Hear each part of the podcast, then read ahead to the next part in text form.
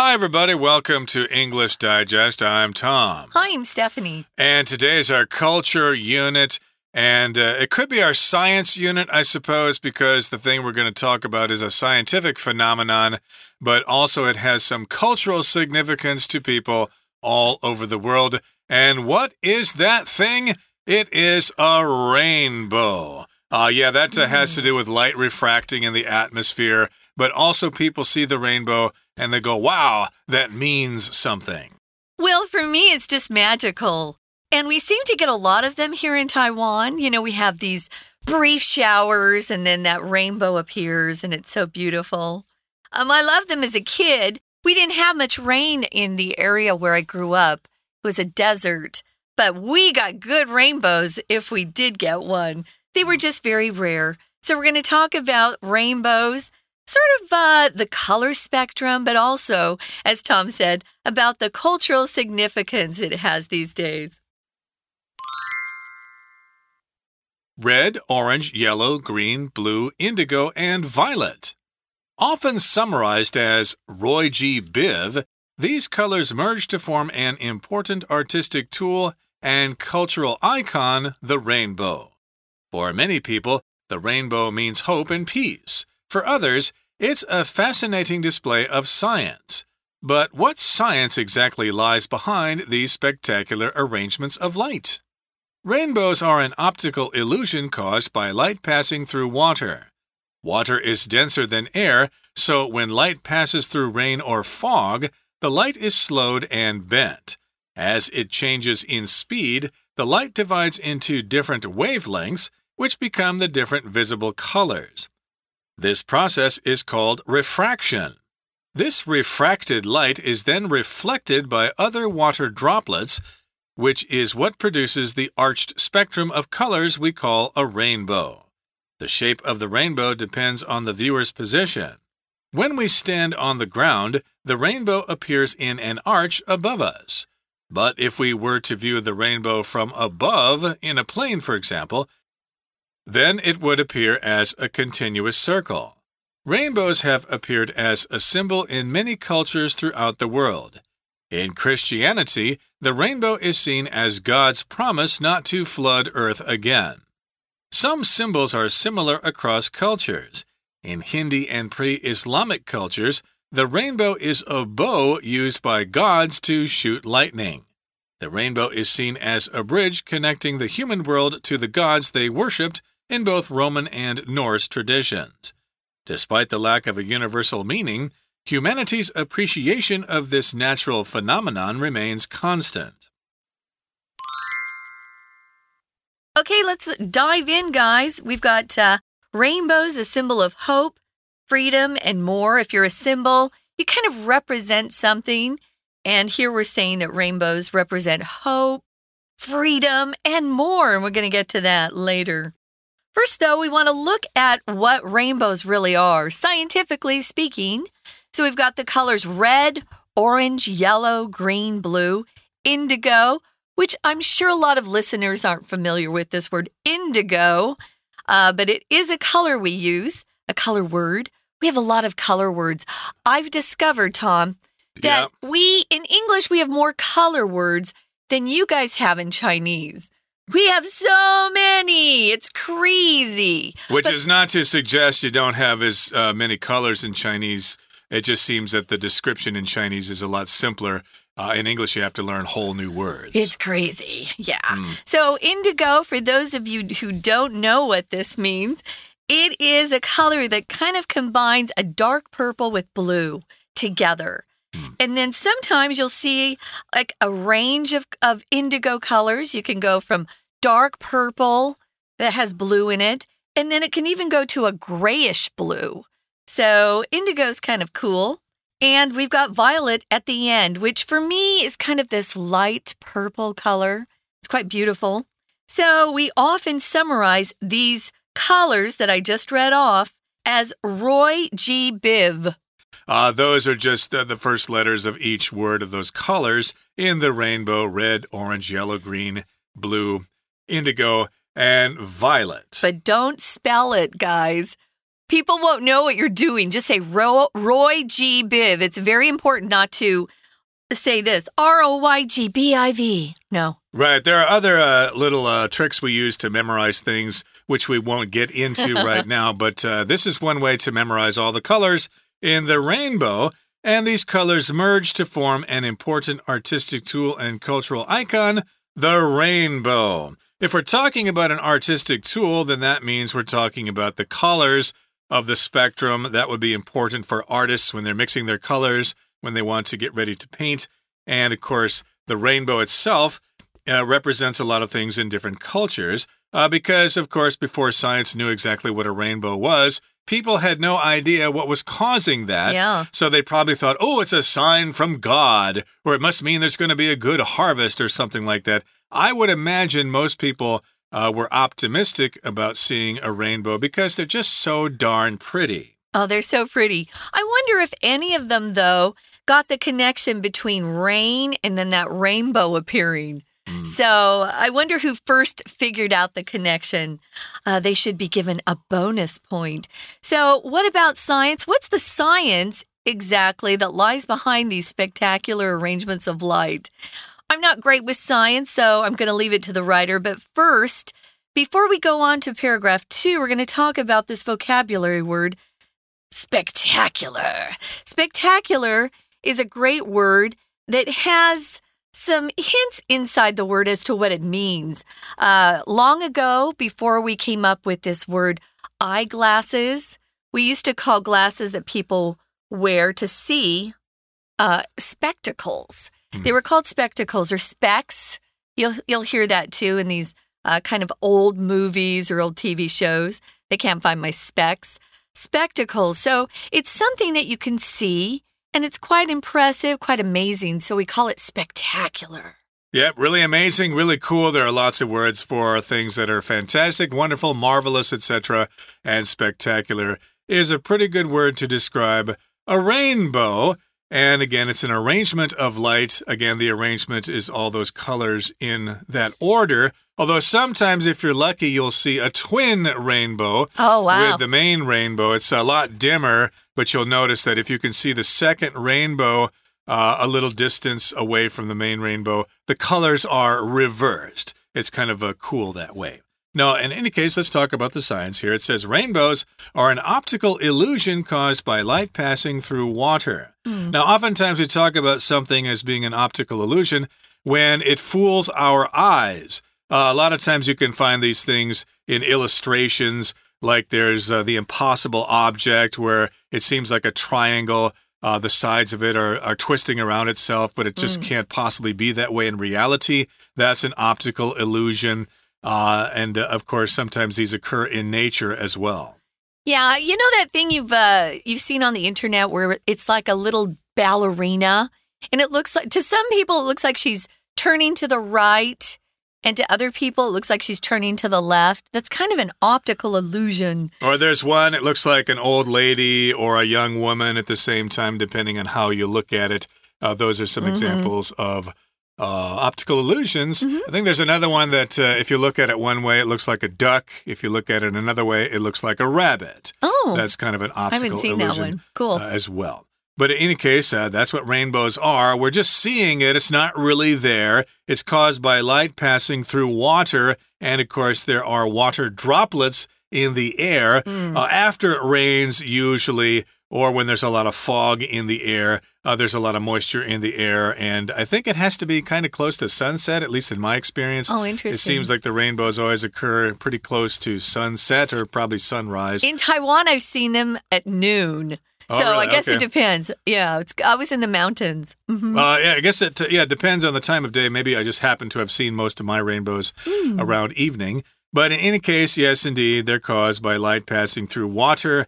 And water is denser than air, so when light passes through rain or fog, the light is slowed and bent. Now, here we've got the word dense, which means it is closer together, it's heavier, there's more material there, and so therefore water is heavier, it has more mass than air. So as a result of that, uh, light passes through the water droplets in the air and it bends the light and then it bends it into all the different colors of the spectrum. Mm -hmm. And then, as it changes in speed, the light divides into different wavelengths.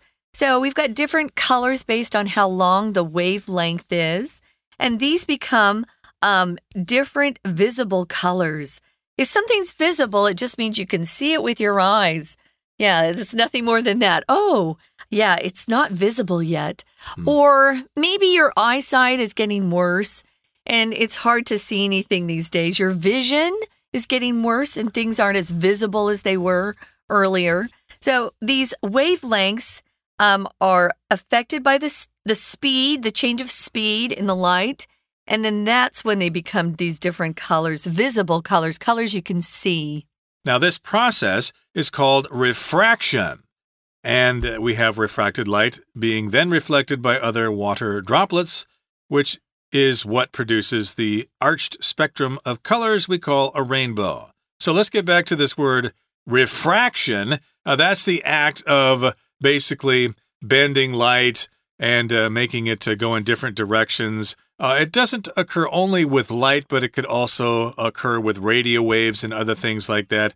Uh, things just get kind of uh, screwed up. They go in different directions and things like that. So that's what's happening to light here, although it seems to go all in the same direction because we do see all those different colors.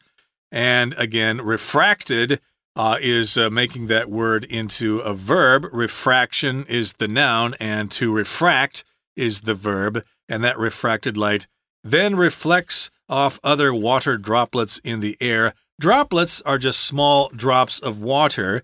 So, indeed, when you have ma mao yu or drizzle, uh, you don't really have raindrops in the air. You have rain droplets or mm -hmm. water droplets in the air. Mm -hmm.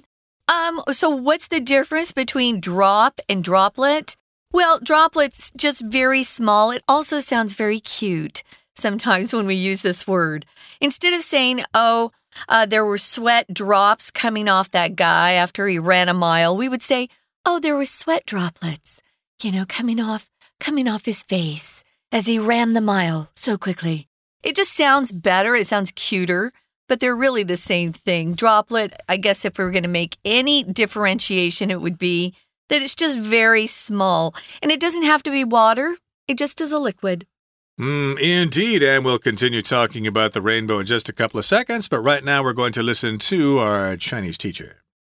听众朋友，大家好，我是安娜。我们今天带大家要来看一个大家都好喜欢的东西，叫做彩虹 （rainbow）。那我们以前小时候学儿美的时候，要记彩虹的七个颜色啊，就会用一个很简短的缩写，叫做 RAGBIF。通常都会用这个缩写来记红橙黄绿蓝靛紫。可是其实啊，这个彩虹它是 很重要的艺术工具跟文化的象征呢。我们来看一下，在第一段当中，特别注意一下列举的用法。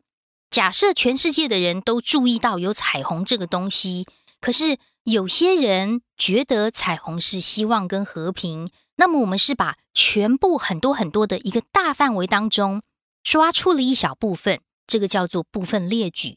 在第一段的第三句当中，我们看到前面的对很多人来说，for many people，这个 many people 就是其中的一类。那么另外一类呢？第四句当中我们看到的是对其他人来说，for others。那这个其他人就是另外再抓出了一群。一群人觉得这个现象是很迷人的，可是这个列举都没有列举完毕。我们可以列举非常多不同的这个族群，或者是所谓的群体 （groups）。只有在最后一群的时候，才会出现定冠词 “the others”，剩下的全部。好，所以我们在第一段特别注意一下列举的用法。再来呢，我们就看到第二段啦。第二段当然会跟着第一段的文意，到底这个背后啊。是什么样的一个现象？怎么会出现彩虹的呢？所以第二段的第一句，他就直接告诉你这个答案，也为第二段的文意做了一个序曲。他说，彩虹是由光线穿过水引起的一种视错觉。怎么说呢？在第一句当中，我们要先看懂它。其实它这里有一个简化的限定用法关系子句，先行词是 an optical illusion，就是所谓的视错觉。后面的 caused。到句尾可以先左右挂号，它省略的是 which 或 that 这个关代跟 be 动词的 is，当关带 which 或 that 省略的时候，变成两个句子没有连接词，所以后面的 be 动词直接就删掉了。那么接下来就看一下这视错觉怎么发生的呢？第二句告诉我们，水的密度其实是比空气大的，所以当光线穿过雨或者是雾，穿过水分的时候，这光线它就会变慢，然后就弯曲，那速率就会有变化啦。速率变化，光就分成不同的波长。在不同的波长之下，就会形成不同的可见光。所以在第二段的第三句，我们先注意第一个字的 as，在这里 as 是连接词，when 表示时间的意思，而后面不同的波长带了补充性的非限定用法关系子句，先行词是 different wavelengths，逗点之后的 which 指的就是前面这个所谓的不同的波长。而逗点之后到句尾左右挂号起来，就说明解释这些不同的波长，波长会形成不同的可见光。那么这种过程被称为折射。在第二段第四句，我们可以把最后面这个 refraction，refraction 可以特别记起来。这个所谓的折射光啊，它就会被其他的水滴做了反射。好，折射跟反射是不同。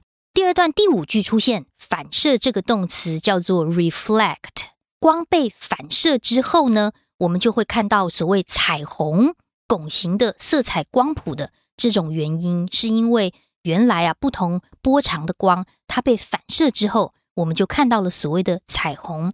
可是，在第二段的第五句的地方要特别注意，它也有补充说明的关系子句。那这个关系子句比较特别，逗点之后的会取。它代表的是逗点之前这整句话，也就是被折射的光反射成为所谓的彩虹的样子。好，逗点之后的 which 代表是前面整句话，而 which 到句尾中间又有一个比较小的限定用法关系子句。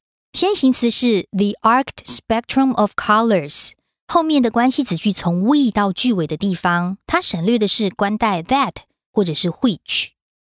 We're going to take a quick break. Stay tuned. We'll be right back.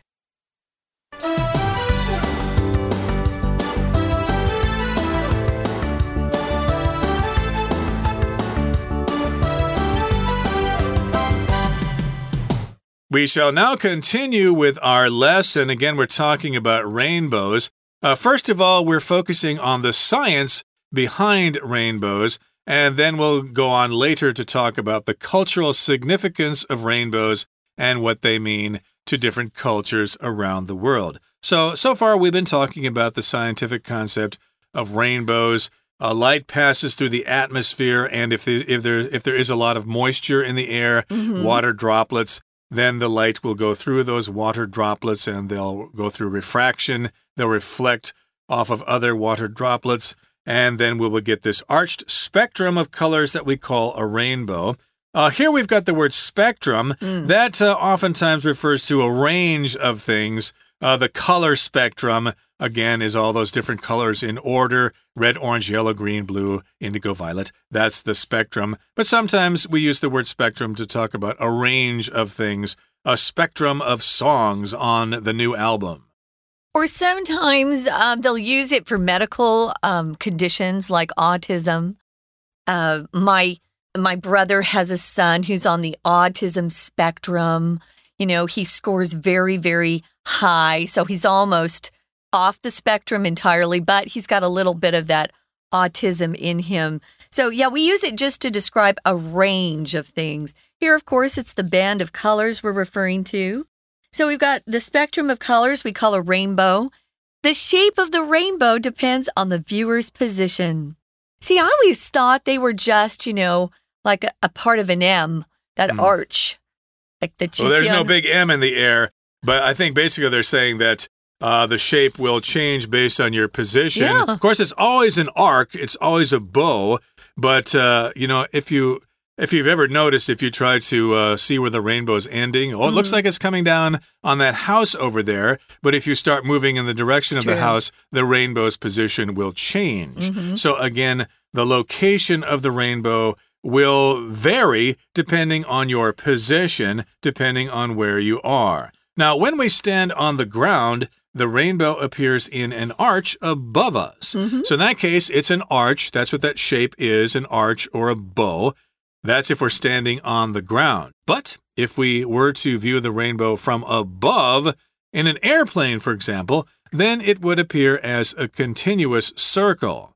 Uh, yes, indeed, if you get higher than the ground, it is possible to see a rainbow as a full circle, but we don't call that a rain circle. We would still call that a rainbow.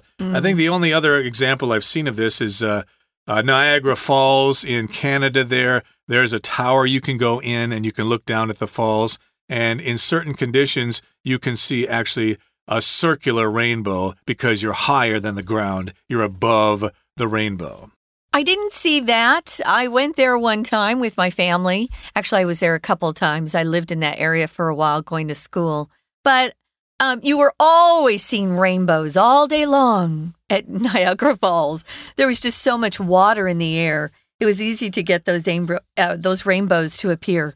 I wanted to mention the word arc and arch are similar. An arc is that smoothly curving line that uh, we use in mathematics a lot, in geometry to describe uh, that particular shape. And you could say, you know, a, a rainbow arcs in the sky. Uh, you could also use the word as we're using here, which is arch. Um, most of the time, when we hear arch in America, it's in reference to a fast food chain. Yeah, Mhm. the Golden Arches.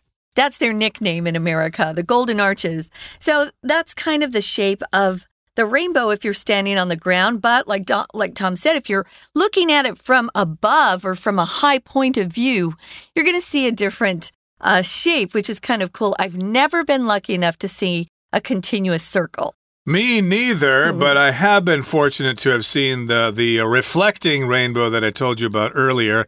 Uh, the dimmer one that actually reverses the colors. Uh, that's kind of cool to see It as cool. well. Now, rainbows have appeared as a symbol in many cultures throughout the world. Okay, so we've uh, finished talking about the science aspect of rainbows. Now we're going to talk about the cultural aspect of rainbows. And yes, in various cultures around the world, rainbows have different kinds of meanings. Let's start with Christianity. The rainbow is seen as God's promise not to flood earth again. Remember, there was a big flood, maybe many floods, uh, a long time ago. You know the story of Noah and his ark and stuff like that because there was a big world flood. And then God thought, hmm, I've been so mean to all these people. I guess I'm going to promise them that I will never flood the earth again. And my symbol to people that I won't do this is the rainbow. So when they see the rainbow, they'll know that they're safe. We've got some other symbols that are similar uh, in different cultures. First, the Hindi uh, and the pre Islamic cultures, they actually see the rainbow, or they used to view the rainbow as a bow that was being used by gods to shoot lightning, which kind of makes sense because that's around the time a rainbow would appear, right? There was some Yes. sort of storm. So they saw it as a bow being used by gods uh, who weren't walking on the earth, of course. And they were trying to shoot lightning, which could be very damaging and destructing or destructive to people and their crops. You know, if lightning strikes you, ooh, you're, you're pretty much dollar. That Mm. can kill you. Yeah, or if it strikes a certain place, it can set something on fire. Uh, indeed, it has happened before. There are videos on YouTube that you, you can check out. And again, a bow, of course, is used in archery. It's used to shoot arrows, Yeah. usually. But in this particular case, they think the rainbow is a bow shooting arrows of lightning. Now, the rainbow is seen as a bridge connecting the human world to the gods they worshipped in both Roman and Norse traditions. Uh, Norse would be Northern Europe and Norway, Sweden, places like that. And Rome, of course, was around the Mediterranean Sea oh, about 2,000 years ago or so, give or take a couple of hundred years. And yes, indeed, uh, these people were worshipped. Excuse me, the people worshipped gods. That means you pray to them, uh, you respect them, you think they're more powerful than you. And yes, the Romans and the Norse people thought that rainbows served as a bridge between the gods and people. Oh, interesting. So, despite the lack of a universal meaning, humanity's appreciation of this natural phenomenon remains constant. So, if you've got something that uh, is being described as being universal, it just means it applies to the whole world. A lot of people believe or think the same thing or have that particular item. It's universal. I think it's universal that kids like sugar. Mm. I can say that. Most kids don't turn down sugar or sweet things to eat. Right. So basically, since these different cultures don't interpret rainbows the same way, still people appreciate the rainbows. So humanity or people, their appreciation of this natural phenomenon remains constant. So, yes, if you appreciate something or if you have appreciation for something, that means uh, you basically understand the meaning of that thing and you respect it. Uh, you, of course, want to have appreciation uh, from your students if you're a teacher, that they appreciate what you're doing for them and teaching them and stuff like that. And of course, we have lots of different things that happen in nature. Those are phenomena. That's plural. Phenomenon is singular. And natural phenomena include tornadoes, uh, typhoons, and Glaciers. rainbows. Yeah, all that like stuff. Or you could call a remarkably talented person a phenomenon. Uh, maybe someone's really great in tennis. They would be a tennis phenomenon. So that's uh, that's it for day one. We've got another day though to talk about rainbows. But for now, we're going to listen to our Chinese teacher, and then we'll be back. 不过彩虹我们看就是拱形的嘛，但其实彩虹的形状要取决于观看者的位置哦。从地面上看就是拱形，可是如果从彩虹的上面来看彩虹，其实它是一个实线的圆圈呢。我们在第二段最后面的 第八句这个地方特别注意，它是一个所谓的假设语气哦。假设语气是什么呢？就是你的陈述跟事实相反。在第八句当中，我们看到的是与未来事实相反的陈述。什么叫做与未来事实相反陈述啊？因为除非我们真的在飞机上，或者是我们站在天空的上面去看，但是我们很少很少有这种机会可以做到这种事，所以这是与未来事实相反的陈述。那么它的句型是 if 某个人 were to do something，注意 be 动词一定要用 were 哦。逗点之后会产生一个结果，那这个结果就会如何，就可以如何的助动词也要用过去式。所以句子说，如果我们真的能够从彩虹的上面来看彩虹，if we were to view the rainbow from above，例如飞机上啊，那么它可能就看起来像会是一个实线的圆圈圈。那后面的这个 would 其实不是可能，而是它会如何如何，但是是一个不太可能呈现的事实，所以也用了过去式。所以特别注意这边第二段的第八句哦，它是所谓的假设语气。好，那当然，彩虹现在已经成为世界各地很多文化的象征。比如说，在基督教，它其实被视为这个上帝不会再次淹没大地的承诺。另外，在北印度伊斯兰教的文化当中，他们被认为是闪电的弓。甚至在古罗马跟古北欧的传统当中，彩虹是被视为连接人类世界跟他们所信奉神灵的桥梁。我们在第三段看到第五句这个地方，也有个限定用法的关系子句哦。先行词是 the gods 那些神，而关系子句从后面的 they 到句尾的地方，前面省略的是 that 或者是 who 这个冠带。我们明天还要带大家看看彩虹的现代意义。我是安娜，我们明天见。That's it, guys. Thanks for joining us. We hope you'll come back for our next program. We're going to continue talking about the cultural significance of the rainbow. For English Digest, I'm Stephanie. I'm Tom. Goodbye. Bye.